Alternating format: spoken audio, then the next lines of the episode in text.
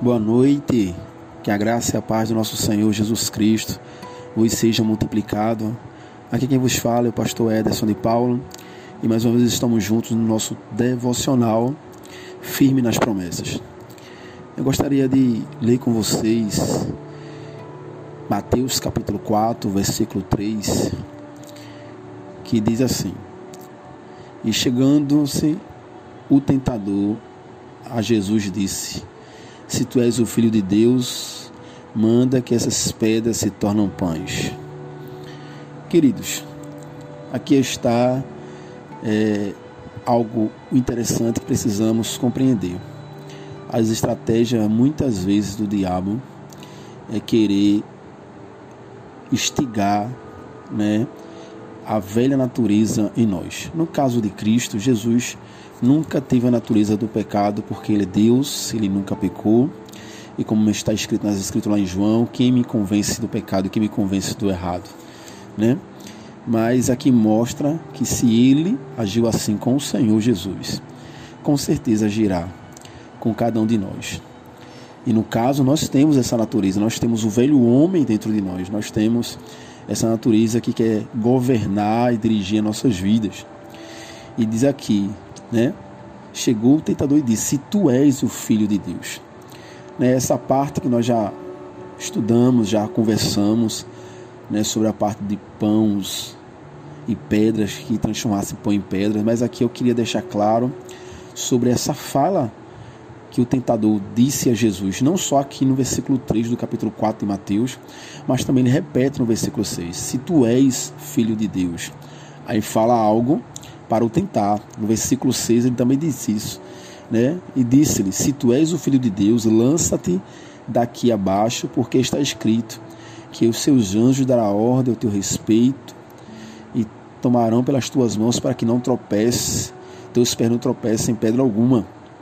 Então ele, o próprio diabo, ele relata aqui um texto que está lá no Salmo 91 para poder querer tentar enganar, tentando assim o Senhor Jesus. Mas eu queria deixar bem claro também aqui que esse se tu és, né? Assim que o tentador fala, muitas vezes é assim nossas vidas também. E a gente vai ver Jesus vencendo todas as tentações, ele anunciando a palavra. Você não vê ele usando, né, o seu poder como Deus, né, como Senhor da vida, como Criador de todas as coisas, mas ele humanizado, ele repreende e combate o tentador através da Sagrada Escritura. No verso 13 ele vai dizer, não, se, não só de pão verá um homem, mas de toda a palavra ser da boca de Deus, que também fala esse texto lá em Deuteronômio.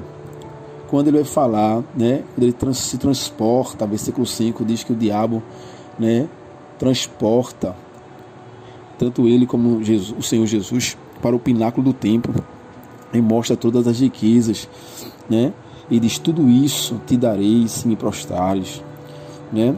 Então Jesus fala: né? Se tu és o filho de Deus, lança-te daqui no pináculo do templo, lança, se joga, porque está escrito que os anjos são ordenados a te livrar que não caia, que tu não tropece em pedra alguma. E Jesus mais uma vez fala, né? Está escrito: Não tentarás o Senhor teu Deus. Outro texto que também se encontra no Torá, se encontra no Pentateuco, né? Então, o próprio Jesus, ele foi instigado pelo tentador a tomar algumas decisões para se mostrar, para mostrar o seu poder, para mostrar quem ele era. Mas o resultado, a resposta de Cristo não foi se mostrar, não foi né, manifestar aquilo que ele podia fazer. Verdadeiramente ele podia voar, não precisava nem se jogar. Ele pode transformar a pedra em qualquer coisa que ele queira. Ele tem poder para isso. Mas o diabo disse: Tu és instigando Jesus a tomar uma atitude para se apresentar como Deus ou como poderoso. E muitas vezes é assim em nossas vidas. Se tu és, né, tu não é homem, por que tu vai escutar isso? Vai ficar calado, né? Oxente, tu vai escutar algo desse jeito e não vai responder nada. Oxe, e assim ele vai instigando também hoje nossas vidas. Quantas vezes pessoas né, são usadas por ele para instigar o velho homem em nossas vidas. Tu vai ouvir isso, vai ficar calado. Oxe, tu é homem desse jeito. Oxe, tu é homem, tu vai deixar isso passar. E assim ele faz em nossas vidas, Ele quer instigar, né? Se tu és, então faz assim. E muitas vezes até no outro lado, de uma maneira errônea, de nossa fé. Oxente, tu não é crente, tu não é tão. Tu não tem tanta fé, então vai lá, expulsa, então vai lá e levanta o, o paralítico. E muitas vezes a gente vai ser instigado de maneira errada, até, até em momentos que parece ser a coisa certa a se fazer. Por isso que é necessário pedir sabedoria, é necessário ter discernimento do Senhor para podermos ouvir a voz do Espírito Santo, para saber realmente definir, né?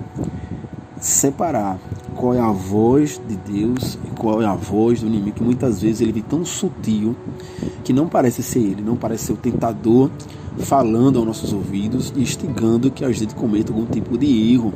Aparentemente tem hora que ele fala e não parece ser ele, porque ele vem até como anjo de luz para poder enganar até os escolhidos. Então precisamos vigiar e estar constantemente lendo a palavra do Senhor, orando para que nós possamos discernir pelo Espírito Santo aquilo que vem de Deus e aquilo que não vem de Deus, aquilo que é coisa humana e aquilo que é a voz de Deus, aquilo que é coisa do diabo, aquilo que é a voz de Deus. Precisamos separar os nossos desejos dos nossos corações, a voz de Deus e a voz do inimigo.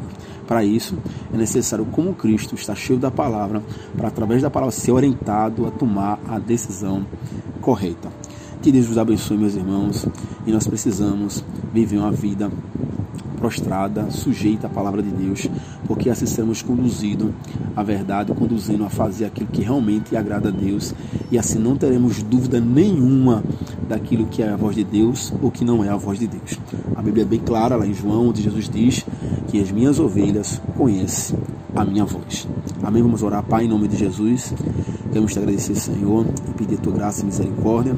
Nos ajuda, Senhor, a ter discernimento, entendimento de toda a verdade, para que o Senhor possa nos conduzir pelo teu Espírito a ter discernimento, entendimento da tua palavra e assim viver uma vida prostrada, sujeita a ti, Senhor.